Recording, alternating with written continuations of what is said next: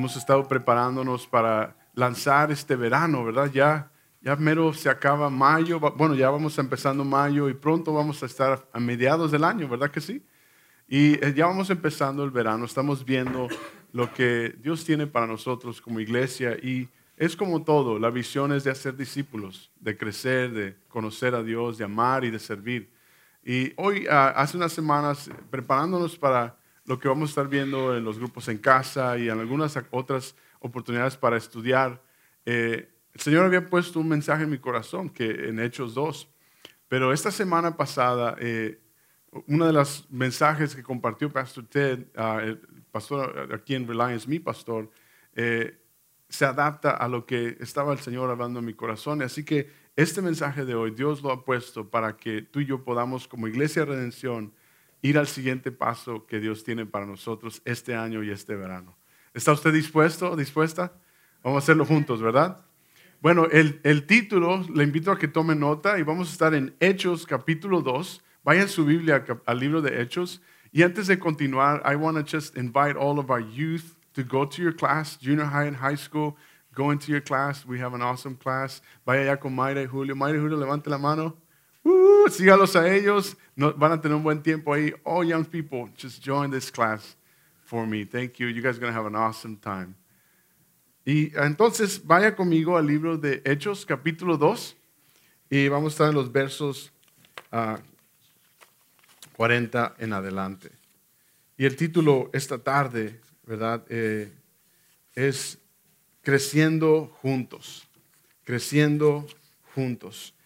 Y mientras va ahí al libro de Hechos capítulo 2, recuerdo yo cuando éramos niños, recuerde conmigo cuando usted era niño, cuando era niña, como todo, o cuando sus hijos eran pequeños. En la casa tenemos a cuatro pequeños de, de siete para abajo y puede ver uno que la vida de ellos es sencilla. Bueno, tiene sus dificultades, tiene sus situaciones, pero es una vida muy sencilla, ¿verdad? Los niños tienen hambre, tienen sueño o están enfadados o están aburridos. Y recuerdo yo mi niñez era lo mismo. Recuerde usted su niñez, diga conmigo, uh". no, no se cree. Y hace, fue ayer, ¿no? Hace dos semanas apenas. Y cuando éramos niños, eh, la vida era mucho más sencilla, ¿verdad? Comíamos lo que había, eh, disfrutábamos jugar con cualquier cosa sencilla. Ah, hay, tantos juguetes para los bebés, por ejemplo, que son tan complicados y que son bien caros también. Y Ariana, la más pequeña, que ya tiene un año, le damos un juguete así bien nice y como que lo tira. Y luego le damos un vaso de agua o un vaso, una botella vacía de agua y el sonido y todo le encanta ese juguete. Y decimos, mira, un juguete de 25 centavos, a ella le encanta mejor. Y la vida es más sencilla cuando estábamos pequeños, ¿verdad? Y, pero no nos quedamos ahí. Crecemos y la vida se complica un poco más, ¿verdad? Y crecemos y nos hacemos adultos. Y crecer es parte del proceso natural de Dios. Y así debe ser también espiritualmente. No nos debemos de quedar como niños. En la escritura Dios quiere que crezcamos. Dios quiere que vayamos madurando y que vayamos creciendo. Y no es tan sencillo, ¿verdad? Como tal vez hacer un juego con los hijos y que se entretengan de una manera bien sencilla. Le, digo, por ejemplo, con mis hijos hago un juego de que eh, como que me quito el dedo. ¿Sabía usted que su pastor se puede quitar el dedo y poder, poder ponérselo otra vez? ¿Le, digo cómo? ¿Está listo? Vea. ¿Listos? ¿Lo miró? ¿Sí? Para mis hijos, eso es lo, oh, daddy, ¿cómo le haces? ¿Cómo que te quitas el dedo? Sí, es que no tengo sangre no, no tengo nada. Y les, les, digo el juego. Y ya el David está como que más o menos tratándose de dar cuenta de que estoy doblando el dedito y lo escondo. Me dice, no, papi, tú escondes el, el, el dedo detrás de tu mano. Y así es a veces con los, con los niños, bien sencillo, bien práctico. Y como adultos debemos de también crecer espiritualmente. Y a veces nuestro crecimiento espiritual eh, es como niños, a veces es sencillo y práctico, pero conforme vamos avanzando en nuestra fe con Dios o vamos avanzando en conocer más a Dios o en el servir, vamos viendo que requiere de un esfuerzo y requiere de una obligación nuestra de crecer espiritualmente. Ahora el crecimiento, así como es natural en el cuerpo físico del ser humano, es también en el cuerpo de Cristo. Y en cada cristiano debemos de tú y yo crecer espiritualmente. Y Dios da ese crecimiento sobrenaturalmente. Él lo hace a través de su palabra y a través de su espíritu. Pablo declara en 1 Corintios capítulo 13 que cuando era como niño entendía lo de niño. Yo hablaba de niño, pensaba como niño, pero cuando me convertí en hombre, dejé de lado las cosas infantiles. ¿Verdad? Se está refiriendo a su crecimiento espiritual. Pablo estaba diciéndole a la iglesia en Corintio de ese crecimiento, de ese amor por, por Dios, trae ese crecimiento sobrenatural en nuestras vidas. Y una de las cosas importantes o el valor central aquí en la iglesia es de que valoramos la palabra de Dios. Diga conmigo la palabra de Dios. Para el crecimiento de nuestras vidas. Dios nos ha dejado su palabra para que tú y yo podamos crecer. Para que tú y yo podamos seguir madurando y creciendo en Él. Mire, si usted está tomando notas, quiero darle esta frase. La palabra de Dios hace la obra de Dios, mientras que el Espíritu de Dios obra en los corazones de las personas de Dios. Así funciona el crecimiento espiritual en la iglesia. La palabra de Dios va adelante y transforma por medio de la obra de Dios, del Espíritu de Dios en nuestras vidas, las personas que estamos en el cuerpo de Cristo. Cada uno de nosotros somos edificados en crecimiento por medio de qué? de su palabra. Diga conmigo, ¿por medio de qué? De su palabra. Mas, sin embargo, en nuestra cultura podemos decir que existe la Biblia, que muchos creen en la Biblia y que muchos tienen hasta una Biblia en su casa. ¿Verdad? ¿Cuántos tienen Biblia en su casa? Y si no tienes, te invito a que te lleves una. Te regalamos Biblias aquí. O puedes llevarle a regalar a alguien. Y a lo largo de todo el país de América y en Latinoamérica también, hay una Biblia en los hogares. Mas, sin embargo, si esas Biblias se abrieran, se iba a sufrir el mayor, la mayor tormenta de polvo en el mundo. Un polvo. Porque al abrirla va a estar tan empolvada. Porque no abrimos nuestra Biblia. Mire, se hizo una, encuesta, una, una encuesta de una organización Gallup. Hizo una encuesta preguntándole del registro de las Biblias y de saber de qué, se pensaba de la escritura. Y una de las preguntas que hicieron, preguntaron, ¿quién dio el sermón del monte? ¿Sabe cuál quién dio el sermón del monte? Jesús. Mas, sin embargo, todo mundo en esta encuesta, casi el 82% de los que se dicen que tienen Biblia, que se dicen cristianos, dijeron que fue Billy Graham. Aunque Billy Graham, un, evangelista antiguo, un hombre de Dios, que ya falleció hace creo que más o menos un año, fue un hombre del Señor, predicó la palabra, pero él no dio el sermón del monte. Fue Jesús. Y está en su palabra.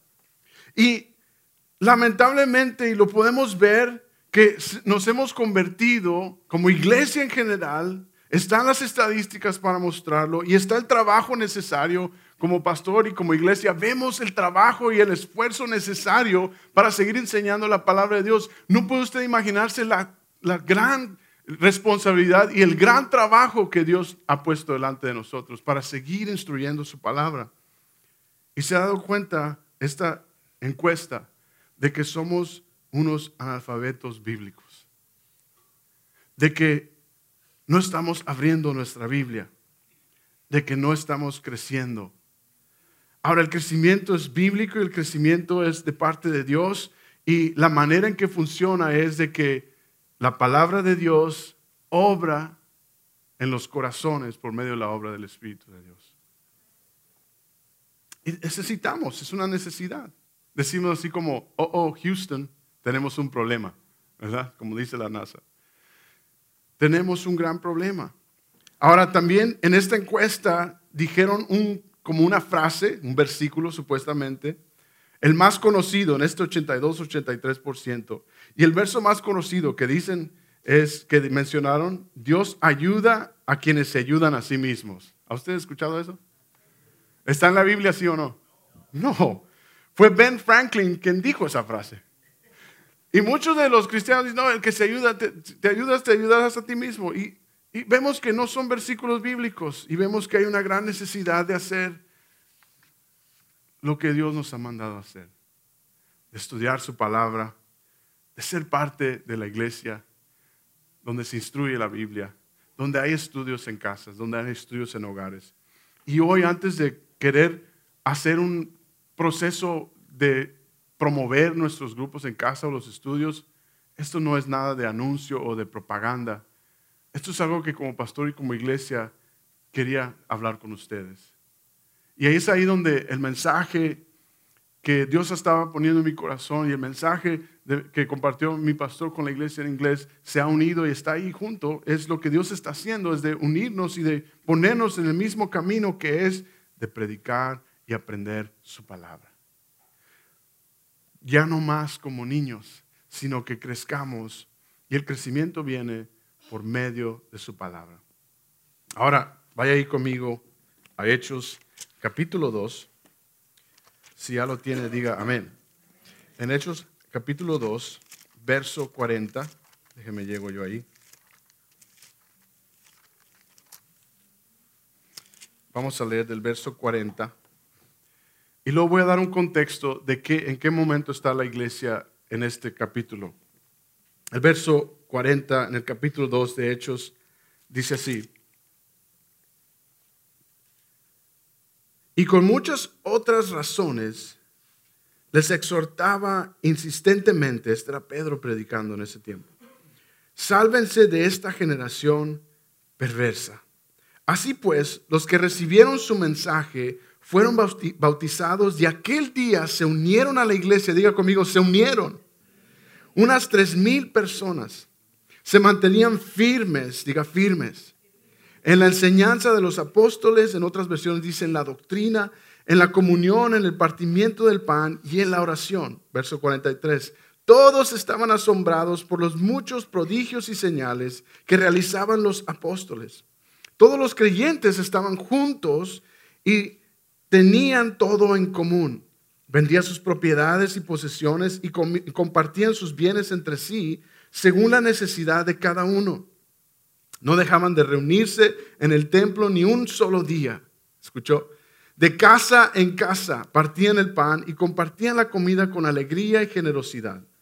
Verso 47, alabando a Dios y disfrutando de la estimación general del pueblo. Y cada día el Señor qué? Añadía al grupo los que debían de ser añadidos. Ok, un poco de contexto aquí. ¿Dónde está? ¿Qué está sucediendo aquí? Ah, está la iglesia, Jesucristo muere, resucita. Vemos en el capítulo 1 de Hechos, usted lo puede leer, que Jesús habla con sus discípulos, se aparece con sus discípulos. En Lucas capítulo 24, lo leímos el día de, resurrección. Jesús resucita, aparece a sus discípulos, les habla, come con ellos y el Señor los capacita y les dice, esperen, vendrá el Espíritu de Dios sobre ustedes para que sean mis testigos de todo Jerusalén, Judea, Samaria, hasta los fines del mundo. Y ahora esta iglesia, este grupo, está esperando. Y aquí estamos, Hechos capítulo 1 y 2. Está esperando y de pronto vino el Espíritu de Dios y fueron llenos para ser testigos, para predicar la palabra y empezó Pedro a predicar se levantó Pedro, el que había negado a Jesús, el que Jesús vino después de la resurrección y comió con él en el barco, comió pescadito, comió con él un desayuno y le dijo Jesús, lo restauró a Pedro. Y Pedro se levanta aquí ahora lleno del Espíritu de Dios, lleno del consolador, del regalo, de, lo que el Señor les prometió y vendrá el consolador, quien los guiará a toda verdad, les dijo. En Juan 14 Jesús les dijo que era preferible que dejaran que Él fuera el Padre porque vendrá el Espíritu de Dios sobre sus vidas. Y aquí Pedro se levanta y predica y más de tres mil vienen al Señor. Y vemos aquí que al predicar el Evangelio no fueron 30, no fueron 300, fueron tres mil que entregaron su vida a Cristo. Ahora imagínense si de pronto tres mil vinieran a Cristo. ¿Se imagina el caos? Los sugieres, nuestros ah, ah, diáconos, ¿cómo íbamos a estar hechos bola? Íbamos a necesitar ayuda. So, este crecimiento trajo un avivamiento y trajo un caos y un cambio, diga conmigo, cambio, a la iglesia y en Jerusalén. Y esto fue Dios quien hizo eso. Y ahí es donde está, y vemos este capítulo aquí de, de, de Hechos capítulo 2. Precisamente Lucas es el autor del libro de Hechos. Y lo está narrando detalle tras detalle. Y vemos aquí la prioridad de ellos al haber visto esta gran salvación, al haber Pedro predicado, miles se convirtieron. Y vemos aquí en estos, en estos versos del 40 al 47 lo que estaban haciendo, lo que ellos estaban practicando, que estaba ayudando a ese crecimiento. Termina el verso 47 diciendo que Dios que añadía los que debían de ser añadidos. Y había unas prioridades que ellos estaban viendo. Por ejemplo, vea conmigo en el verso 40. Dice, y con muchas palabras testificó y los exhortó a que dijeran, sé salvo de esta generación perversa. Y entonces se bautizaron muchos, ¿verdad? Se bautizaron al qué? Al haber escuchado la palabra de Dios, fueron salvos hicieron una declaración pública en el bautizo. De que hoy he decidido seguir a Cristo. Es lo que era el bautizo. Una declaración pública de cada persona diciendo, hoy ya no soy más el viejo hombre. Es una declaración pública de lo que Dios ha hecho internamente. Dice, ha sido por la predicación de la palabra de Dios. Y luego dice que continuaron firmemente en la doctrina. Digo conmigo, doctrina firmemente en la palabra de Dios. Verso 44, verso 44 dice, y, todo, y ahora todos los que creían estaban, estaban, estaban juntos y tenían todas las cosas en común. Estaban unidos. Por la predicación de la palabra vino salvación, vino el bautizo y vino la unidad. Y el Señor estaba haciendo todo eso en sus vidas. Ahora yo quiero darle el primer punto esta tarde. ¿Está usted tomando nota? Escríbalo conmigo. Para crecer debes aprender. Dígale a su vecino, para crecer debes aprender. Dígaselo fuerte.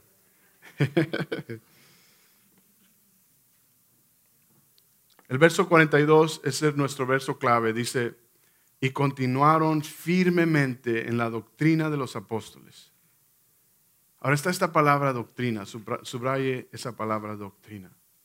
Esa palabra doctrina significa enseñanza o instrucción. En otras palabras, en el griego original lo que esa palabra significa, transmitir la verdad. Transmitir la verdad. Instruir la verdad. Ahora yo le tengo un poco de tengo tristeza por la palabra doctrina, porque le hemos perdido el valor y el significado de esta palabra. La hemos puesto en fuera de nuestro vocabulario porque creemos que es una palabra súper, hiper, mega espiritual. No, hasta algunos dicen, no, es que yo no soy doctrina, soy puro Jesucristo. o decimos, no, hermano, estoy bien metido en la doctrina del Señor. Y no le hemos entendido el significado de lo que está diciendo aquí. Era simplemente transmitir la verdad, enseñar, instruir la verdad que Jesús les había dado a los apóstoles. Lo que Jesús les había enseñado a los apóstoles, eso es lo que estaban enseñando ellos. La escritura, su palabra, lo que habían recibido de Dios, de Jesús, quien murió y resucitó y les dio el mandato de hacer discípulos. Y así empezó la iglesia. Y así usa el Señor a la iglesia y es esa nuestra visión aquí en redención, de hacer discípulos que conozcan, amen y sirvan al Señor. Ahora, para crecer debemos aprender. Crecer espiritualmente, crecer juntos como familia, debemos aprender. Y se mantenían firmes en la doctrina, en la enseñanza de la verdad. En otras palabras, en la enseñanza de su palabra la instruían la verdad, de casa en casa, todos los días, en la iglesia, en los hogares, donde sea que iban, esta enseñanza de su palabra. A veces nosotros tomamos los aparatos electrónicos, ¿verdad? ¿Cuántos tienen un teléfono? Diga, diga, ouch. tenemos teléfono, tenemos laptops, ah, computadoras y todo. O a veces usted consigue una herramienta y lo primero que hace es tratar de, sin ver el manual, ¿verdad? Avienta el manual y se pone a armarlo y cómo funciona este teléfono y ya le empieza usted a aprender al teléfono. Y cuando no funciona dice, ¿dónde está el manual? No sirve esto. Y entonces buscamos el manual. A veces así lo hacemos con la palabra, con el Señor. Queremos nosotros averiguar y tratar, oh, esta vida cristiana, no es que... Eh, y, lo hacemos sin ver el manual. Lo hacemos sin estar bajo la enseñanza. Lo hacemos sin estar buscando la verdad de su palabra, que es práctica en nuestras vidas. Y para crecer necesitamos aprender. Necesitamos exponer la palabra. Y es uno de los valores como iglesia, de que la palabra de Dios es verdad para nuestras vidas. Es el manual para nuestra vida como iglesia. Es la verdad expuesta para nosotros. Y a medida que ignoramos su palabra, nos vamos desviando o nos vamos no vamos creciendo espiritualmente y no vamos tomando la verdad, la doctrina, la enseñanza del el Señor. Tú y yo no pudiéramos saber del plan de salvación de Jesucristo si no fuera por la doctrina. En otras palabras, transmitir la verdad. Dice, se mantenían firmes en transmitir la verdad de Dios. Amén. Es importante para nosotros eso. Y ahí es donde tú y yo vamos a ver al Señor hacer y crecer en nuestras vidas. Ahora se dedicaban y puede ver que tal vez eliminaron un problema de que hubiera crisis en el conocimiento bíblico y, hubo discipulado y todos esos tres mil que pudieron haber sido más, porque en la escritura menciona que eran menciona una palabra cuando dice que más de tres mil hombres se convirtieron. Es una palabra en, plural que está refiriéndose también a familias. Se pudo haber habido más de tres mil hombres y las familias, hombres y mujeres y hijos. Y, probablemente había más de unos cinco mil o casi diez mil, dicen las estadísticas en la historia. Ahora, con la enseñanza de la palabra, eso que parecía un caos, que parecía un problema, trajo aprendizaje y crecimiento y cambio y orden a la iglesia ahí. Y ahí es donde tú y yo debemos de recordar. También en el Antiguo Testamento el Señor animó a su pueblo a que aprendiéramos su palabra. En Salmo 119 dice, hazme entender que puedo aprender los mandamientos. Hazme entender que puedo aprender. Dígale a su vecino, tú puedes aprender. Debemos aprender. Y el versículo, versículo 42 nos da esta lista de prioridades, de que se mantenían firmes en la enseñanza, se mantenían firmes en reunirse, en compartir juntos, en la oración. Ahora, déjeme darnos hoy tres propósitos, tres prácticas, tres perspectivas que quiero que aprendamos y recordemos hoy. Primero, lo que la Biblia dice acerca del propósito de la iglesia, nosotros, tú y yo. Lo que la Biblia describe acerca de la práctica de la iglesia. ¿Qué debemos poner en práctica? Y tercero, ¿qué dice la iglesia de cómo los miembros debemos participar en la iglesia? Porque es de una participación de todos. Dígame. Ahora, como iglesia, ¿dónde estamos nosotros? El Señor trajo estabilidad, crecimiento, unidad. Y yo quiero darle buenas noticias de que este año, al habernos podido mover a este local, poder estar aquí firmemente, Dios ha traído estabilidad. ¿Verdad que sí? Estamos aquí todos los domingos, tenemos un hogar, un lugar donde podemos desarrollar los ministerios y actividades para instruir a los santos para la obra del ministerio. hemos visto crecimiento, hemos visto que lo que Dios ha empezado él lo está llevando a crecer. Ahora tal vez no, no ha sido tan poderoso o tan dramático como vemos aquí en Hechos 2, ¿verdad? Tres mil personas. Pero la visión es de que Dios continúe dándonos ese crecimiento. Amén. De que Él es el que nos da el crecimiento. Y vamos a ver el propósito, la práctica y de cómo tú y yo debemos de participar. Ahora eso trajo un caos y trajo cambios. Y a muchos de nosotros cuando viene crecimiento hay cambios. Y los cambios son los que Dios está haciendo para bien de la iglesia y de su pueblo. Como hemos visto, hemos visto cambios en nuestro equipo, hemos visto cambios en que Dios ha traído líderes, familias, y damos gracias a Dios por eso, ¿verdad que sí? Por eso estamos aquí tú y yo, y mi esposa y yo estábamos el otro día viendo cómo es que Dios ha sido fiel. Y para nosotros es un privilegio estar aquí los domingos contigo y poderte ver aquí con nosotros y que esta sea tu casa y tu iglesia. Eso es un privilegio enorme. ¿Sabe por qué? porque sé que Dios te va a ayudar a crecer. Porque al compartir su palabra, Él va a ser el que va a traer el crecimiento. Le cuento una historia. Había un hombre en la iglesia que estaba dejando de asistir. Y la esposa de este varón va con el pastor y le dice, pastor, no ha querido venir mi esposo. El pastor dice, sí, estaba aquí y estaba sirviendo y estaba siendo parte, ¿qué ha pasado? Pastor, usted tiene, que ir a verlo. El pastor dice, ok, voy a ir a verlo. Y va y toca la puerta, ¿verdad? Y abre la puerta este varón. Dice, oh, pastor, buenas tardes, pásele. Y era una tarde de invierno. Eh, este hombre tenía en su casa una fogata, tenía su chimenea prendida, calentito, cafecito, estaba en la sala. Y le dice, pásale, y se sientan y toman lugar ahí donde está esa leña quemándose, ardiendo, calentando esa sala. Y ya sabe como los hombres no hablamos mucho, ¿verdad? A veces cuando nos juntamos entre hombres, lo más, yes, pues sí, está bien, qué bueno. Las puras vocales nos salen, ¿no? Ah, y así estaban estos dos hombres, el pastor con este hombre, y ni una palabra. Y de pronto el pastor agarra unas pinzas y saca un carbón fuera del, fuego. Y se sienta y continúan hablando en vocales. Ah, y después de ese carbón, después de un tiempo, ese carbón se pone, de haber estado en llamas, ardiendo rojo, junto con la leña, se hace negro y feo y ceniza, ¿verdad?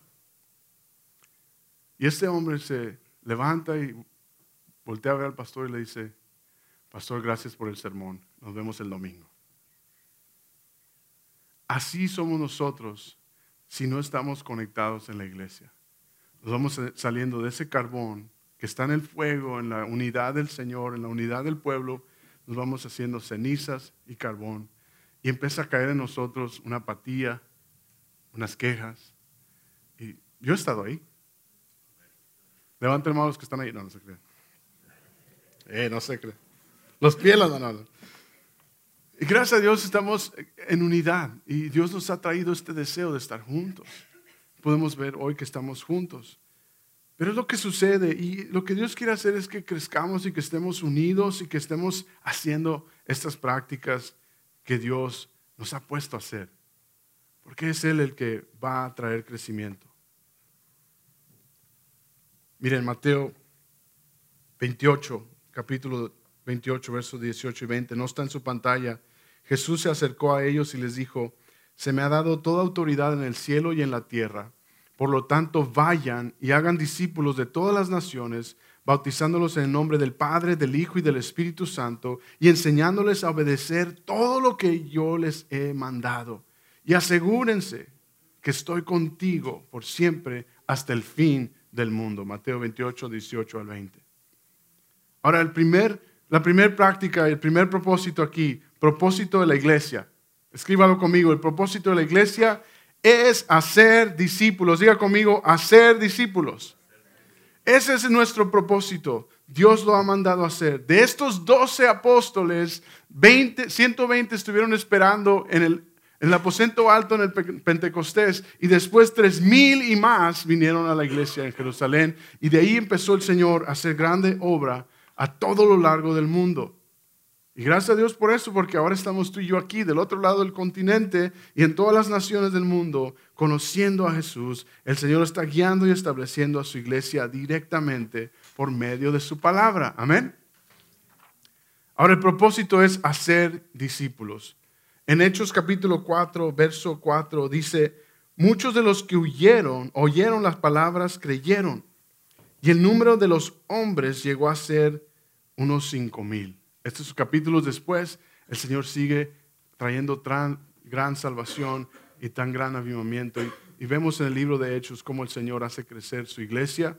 Viene después persecución, porque en Jerusalén había de todas partes. Y así como hizo crecer la iglesia tan fuerte y tan grande, el Señor trajo, vino persecución sobre ellos, eh, los empezaron a perseguir y a matar y muchos se dispersaron. Por eso es que creció tan grande y el Señor pudo enviar a muchos a dispersar y seguir predicando las buenas nuevas. Ahora en el verso, capítulo 2, verso 47, vemos quién es el encargado de traer el crecimiento. No eres tú, no soy yo, no son los programas, no son los ministerios. ¿Sabe quién es? Es Dios, quien se encarga de traer crecimiento a tu vida y a mi vida. No fue Pedro, no fue Juan, no fue Santiago, no fue Pablo, fue Dios el que trae el crecimiento. Dígame. Ahora, puede ver en su pantalla, lea conmigo esto. Dice, así que, ¿qué hacemos? Predicar a Jesucristo. Cantamos y predicamos sobre la gracia y el amor de Dios. Proclamamos el Evangelio de que hay esperanza en Cristo y que la vida abundante se encuentra solo en relación con Él. Y dejamos la parte diaria de añadir a quién? A Dios. En esta dinámica, Dios nos estamos viendo que tú y yo hacemos nuestro esfuerzo y Dios hace y trae el crecimiento a nuestras vidas. Él lo va haciendo y Él lo ha hecho. Y debemos tú y yo de seguir creciendo y no darnos por vencidos. Vaya conmigo a Gálatas capítulo 6.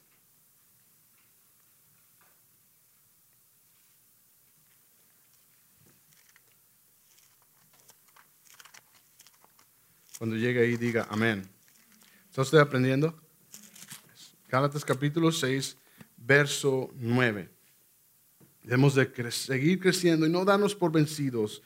Y dice el verso 9 en Gálatas 6, no nos cansemos de hacer el bien, porque a su debido tiempo cosecharemos si no nos damos por vencidos. Verso 10. Por lo tanto, siempre que tengamos la oportunidad, hagamos bien a todos y en especial a los de la familia de la fe. No nos cansemos de hacer bien, no nos cansemos de seguir a Cristo. No nos cansemos de seguir enseñando su palabra, de seguir siendo parte de lo que Dios está haciendo aquí en tu iglesia, en cada ah, área. Que participemos y que seamos instrumento en las manos de Dios, porque Él es el que va a hacer la obra de traer a otros a Él. Amén. ¿Se fija que qué sencillo es, pero requiere nuestro esfuerzo? Requiere nuestro que tú y yo participemos y seamos parte de lo que Dios va a hacer. La belleza y lo maravilloso de todo esto es que Cristo nos une, de que lo que nos une es el Señor, de que lo que nos mantiene unidos es el amor a Dios. Mire lo que dice Primera de Corintios capítulo 12, ah, verso 13. Algunos de nosotros somos judíos y algunos son gentiles, algunos son esclavos y otros son libres, pero todos hemos sido bautizados en el cuerpo por un solo espíritu y todos compartimos el mismo espíritu. Vemos ahí que unidad, unidad. Ahora, ¿cree usted que la iglesia tenía problemas o no? Tenía bastantes problemas. Había tanta gran necesidad. La iglesia en Jerusalén, aquí en capítulo 2 de Hechos, tuvo tantos problemas. Problemas de disciplina, problemas de finanzas. En 1 Corintios capítulo 16, Pablo tuvo que pedir una ofrenda para los hermanos en Jerusalén. Y a través del Nuevo Testamento vimos que la iglesia en Galacia tuvo desórdenes de doctrina, que la iglesia en Corintio tuvo desórdenes morales y conflictos entre interpersonales. La iglesia en Filipo tuvo problemas de unidad. Y Dios fue restaurando y unificando y haciendo su obra en la iglesia. ¿Sabe por qué? ¿Cómo? Por medio de su palabra y por medio de la participación en estudiar su palabra. En no dejar de congregarse, no dejar de instruir bajo la instrucción de la palabra de Dios. Qué tremendo, ¿verdad? Había problemas. ¿Ha escuchado usted decir, no, es que la iglesia está llena de hipócritas? Y digo yo, pues únete, necesitamos uno más. Somos pecadores todos. Es un hospital, es una familia y la palabra de Dios es la que nos guía. Amén. Es el consejo de Dios, es su instrucción la que nos va a guiar al orden de Dios y va a traer crecimiento. Diga gloria a Dios. Qué bueno que no estamos dejados a nuestro propio orden, sino al orden de Dios. Amén. Él nos dejó su palabra, su manual para instruirnos, para participar, para crecer. Si no aprendemos, ¿no qué? No crecemos. Y estamos aprendiendo y vamos aprendiendo poco a poco o como Dios lo va abriendo el corazón a cada uno. Él es el que trae el crecimiento.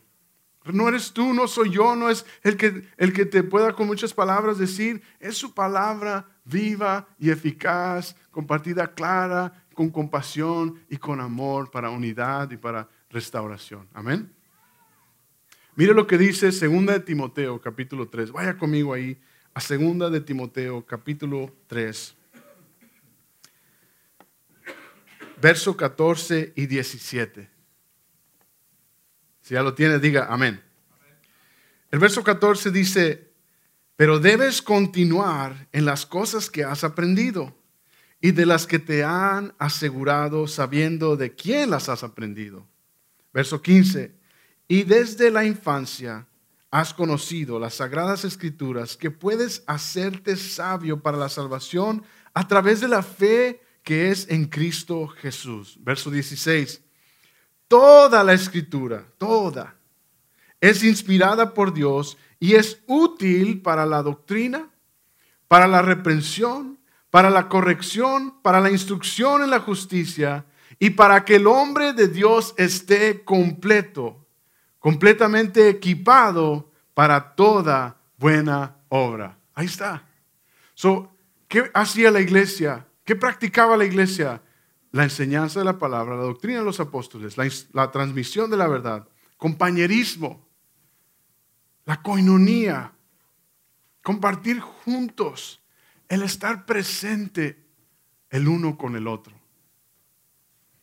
Una de las cosas que quiero que haga este verano es de que como iglesia se junte, busque pretexto para comer con alguien, para salir con alguien, para ir juntos al estudio. Yo paso por ti, yo te llevo, yo te traigo. Mira, vamos a llegar juntos, vamos a la iglesia, vamos a cenar después, vamos a comer después, vamos a ir al estudio juntos. Vamos a estar en unidad porque es necesario el compañerismo y es lo que estaba haciendo esta iglesia en, la primera, cuando el Señor establece su iglesia en Hechos. Y va trayendo crecimiento y el Señor iba haciendo esto y ellos iban practicando estas cosas sencillas. ¿Qué más hacían? Comían juntos. Diga, gloria a Dios. Comían juntos, coman juntos. Y dice oración, en oración. Que cada reunión, cada oportunidad que tú tengas de unirte con los hermanos aquí, Oren unos por otros. Oren por cada uno. Oren el uno al otro. Dice verso 16 en 2 Timoteo capítulo 3 que toda la palabra es útil para doctrina. Doctrina es prácticamente lo que es correcto, la verdad, la transmisión de la verdad. Para reprensión, en otras palabras, lo que no es correcto, reprender de lo que no es correcto hacer.